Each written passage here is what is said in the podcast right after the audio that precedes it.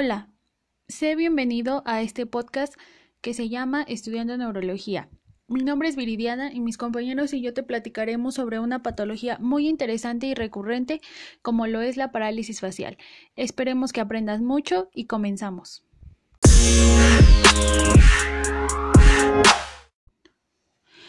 Para comenzar el tema, me gustaría explicar que la parálisis facial no es llamada así solo porque se localiza en la zona de la cara, sino que en ella se ve involucrada la participación del nervio facial. Este nervio es el séptimo de los pares craneales y es de tipo mixto, es decir, va a tener funciones motoras y sensitivas, por lo cual tiene dos raíces, una que es motora y voluminosa y una sensitiva delgada que también es llamada nervio intermedio. Este par craneal es muy importante porque está involucrado en la inervación motora de los músculos de la cara y la sensación gustativa de los dos tercios anteriores de la lengua. Es decir, sin ella no tendrías expresión facial ni tampoco podrías tener gusto al comer. Pero también está involucrado en la audición y el equilibrio y va a describir a tres porciones o tres segmentos. La primera es la laberíntica, que es la más corta de 4 milímetros, en donde se coloca entre el caracol y el vestíbulo para alcanzar el primer codo y cambiar de dirección en donde se forma lo que denominamos rodilla del facial, donde está el ganglio geniculado. La segunda es la porción timpánica, que mide 10 milímetros, y es así porque corre por encima de la caja timpánica. La tercera porción, a la que llamaremos mastoidea y que es la más larga porque tiene 15 milímetros de longitud, determina la aventura del el nervio facial para salir del, del cráneo a través del agujero estilomastoideo. Y es aquí donde nos va a dar ahora tres ramas importantes. Una que vamos a llamar retroauricular, que va a inervar los músculos auriculares y del occipital. Una segunda, por delante que inerva el músculo estiloideo y otra que me va a inervar al vientre posterior del digástrico, que es uno de los músculos que participan en la masticación. Después de todos estos recorridos, el nervio facial se va a dividir en múltiples ramas para inervar a todos los músculos de la mímica, la expresión facial y los cutáneos. Continuamos con la participación de mi compañera Merly.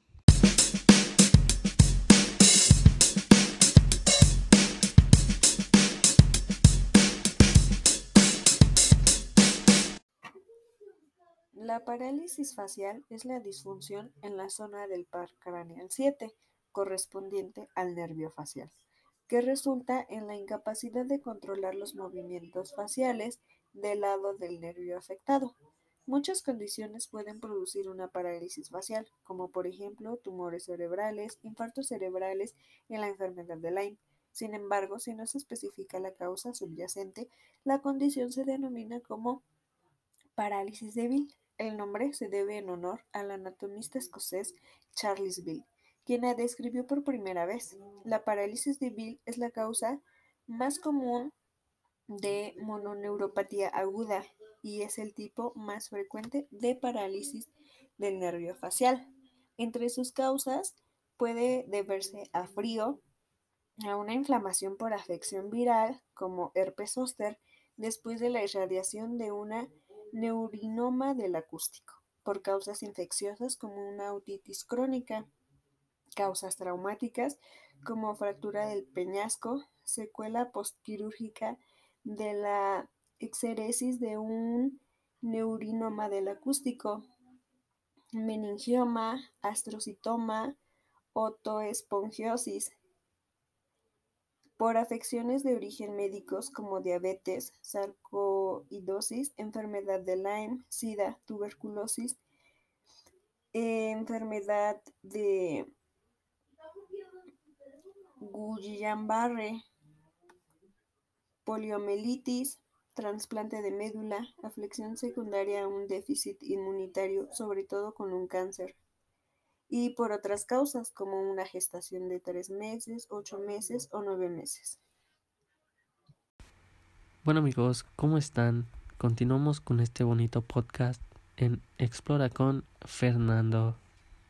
Es importante y primordial una evaluación precoz del estatus funcional del nervio que permitan determinar tanto la localización, tipo y el grado de lesión del nervio facial en sus fases iniciales así como realizar un seguimiento periódico para establecer un adecuado perfil evolutivo del proceso de reinervación. Muchos especialistas realizan distintos exámenes complementarios. Estos permiten medir las cronoxias y la disociación de los umbrales para valorar objetivamente la eficacia de los distintos medios terapéuticos. Por lo general se realiza un escáner o una resonancia magnética. Pero en los últimos años la electroneurografía o prueba de Elsen ha adquirido una clara preponderancia sobre las demás por su rapidez, sensibilidad, precisión y exactitud, al posibilitar una estimación del grado de degeneración axonal, permitiendo así adelantar un pronóstico evolutivo con un alto grado de fiabilidad o monitorizar el proceso de reinervación. Otras pruebas que se pueden realizar son está el blind reflex o reflejo del guiño, proporciona el estado de conducción canicular. También está la prueba de Ilger, esta mide la conducción nerviosa por electrodo de superficie comparando el lado sano con el lado enfermo y la del facial superior con la del facial inferior. Otra prueba que se puede realizar es la prueba de Schirmer. Esta estudia la secreción lagrimal, proporciona información sobre la recuperación del paso del impulso nervioso a nivel del ganglio geniculado y sobre todo en los nervios petrosos que inervan la glándula lagrimal y las glándulas de la mucosa nasal. También tenemos la electrogustometría. Esta se realiza ya que puede estar alterado el gusto se practica en los dos tercios anteriores de la lengua y se proporciona una sensación de sabor metálico. Y por último tenemos el reflejo estapedio. Es una prueba que estudia el músculo estribo, músculo intrínseco del oído, inervado por el facial. Y cuando éste no responde, la afección se sitúa por encima del músculo. Es importante una evaluación precoz para un buen tratamiento. Bueno, continuamos.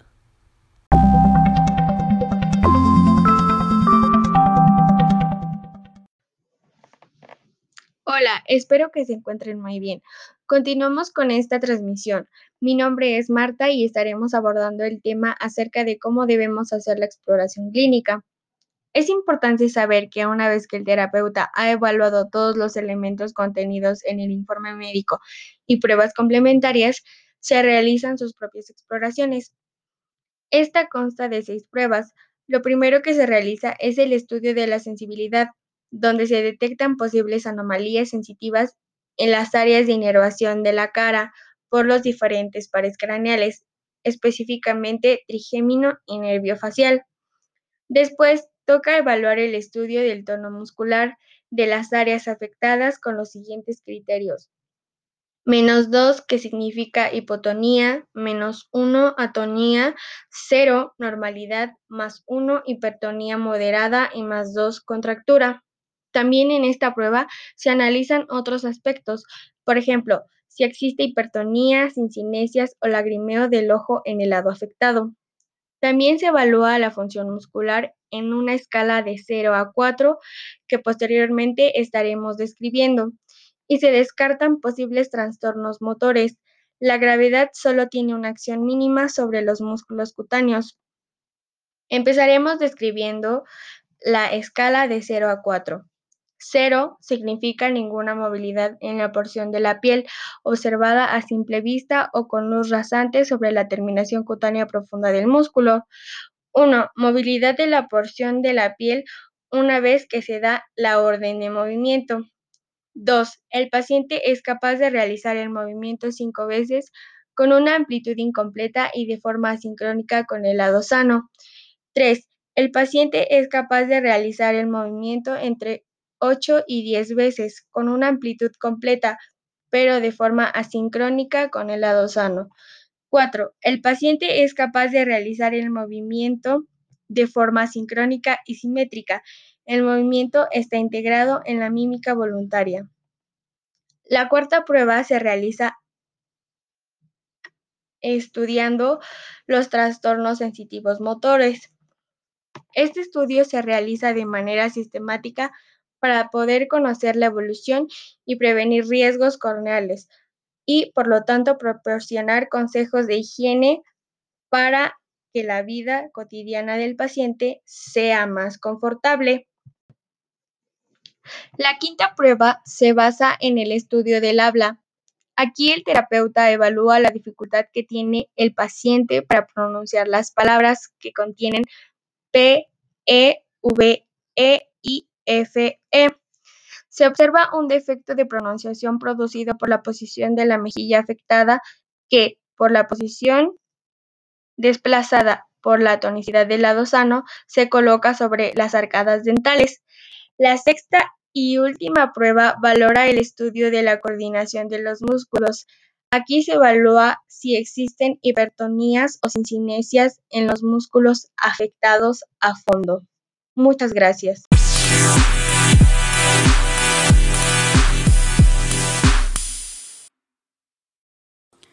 ¿Qué tal? Mi nombre es Miriam.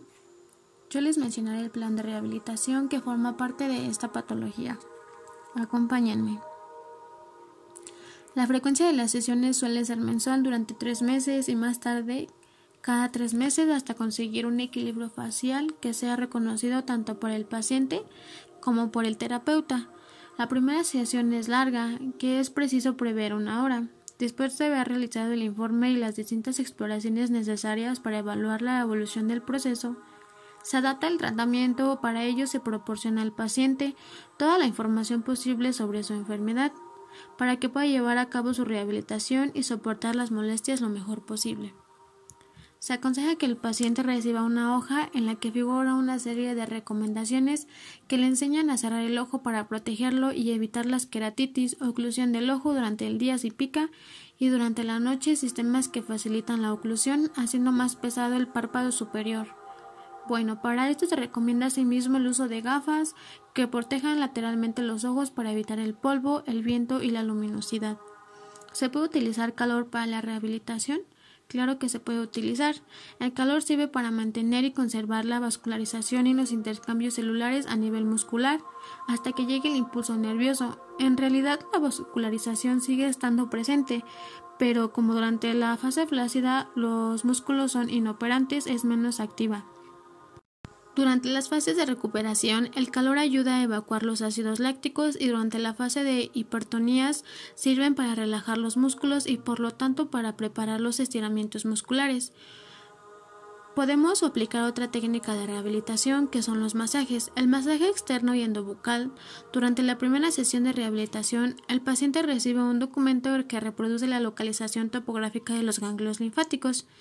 El masaje externo es muy suave, de tipo roce, se comienza por la frente situada a 1 o 1.5 centímetros por encima de la raíz de las cejas. Al mismo tiempo se frota el punto situado cerca del tercio anterior medio del cuero cabelludo. El masaje endobucal tiene así dos objetivos. 1. Descubrir la llegada del impulso nervioso a los músculos dilatadores, puntos dolorosos, y prevenir las hipertonías. Permite colocar los músculos en una posición neutra para lograr una mejor recuperación de los orbiculares, orbitario y bucal.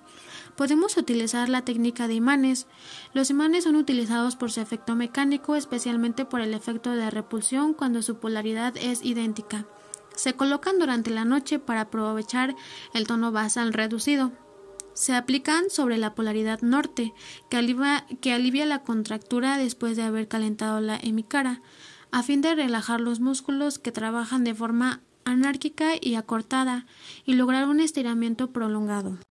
Los imanes se colocan en el origen y la terminación de los músculos que se busca estirar y se sujetan con tiras de esparadrapo analérgico bien separadas para no inhibir la acción del estiramiento de la piel. Bueno, es importante conocer distintos planes de rehabilitación para saber cuándo utilizarlos o cuándo recomendarlos. Esto depende del estado del paciente en el que se encuentre. Bueno, continuamos.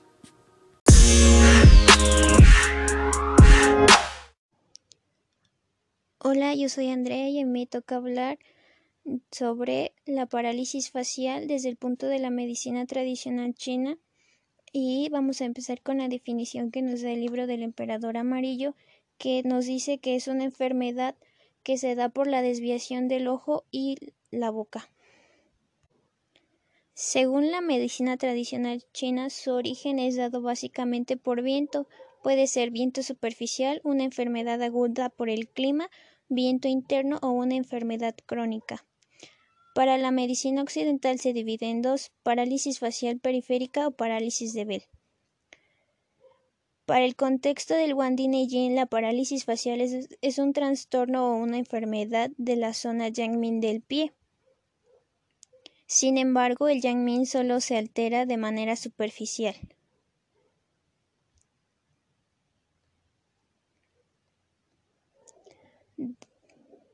Las parálisis faciales centrales en la medicina tradicional china no se deben a la afectación del yangmin, sino a la afectación crónica por calor en la sangre.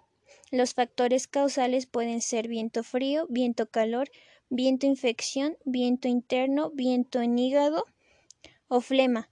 En la medicina tradicional china, flema es todo líquido que se torna espeso. Siempre para tratar hay que tratar lo antes posible la parálisis facial antes que haya una atrofia.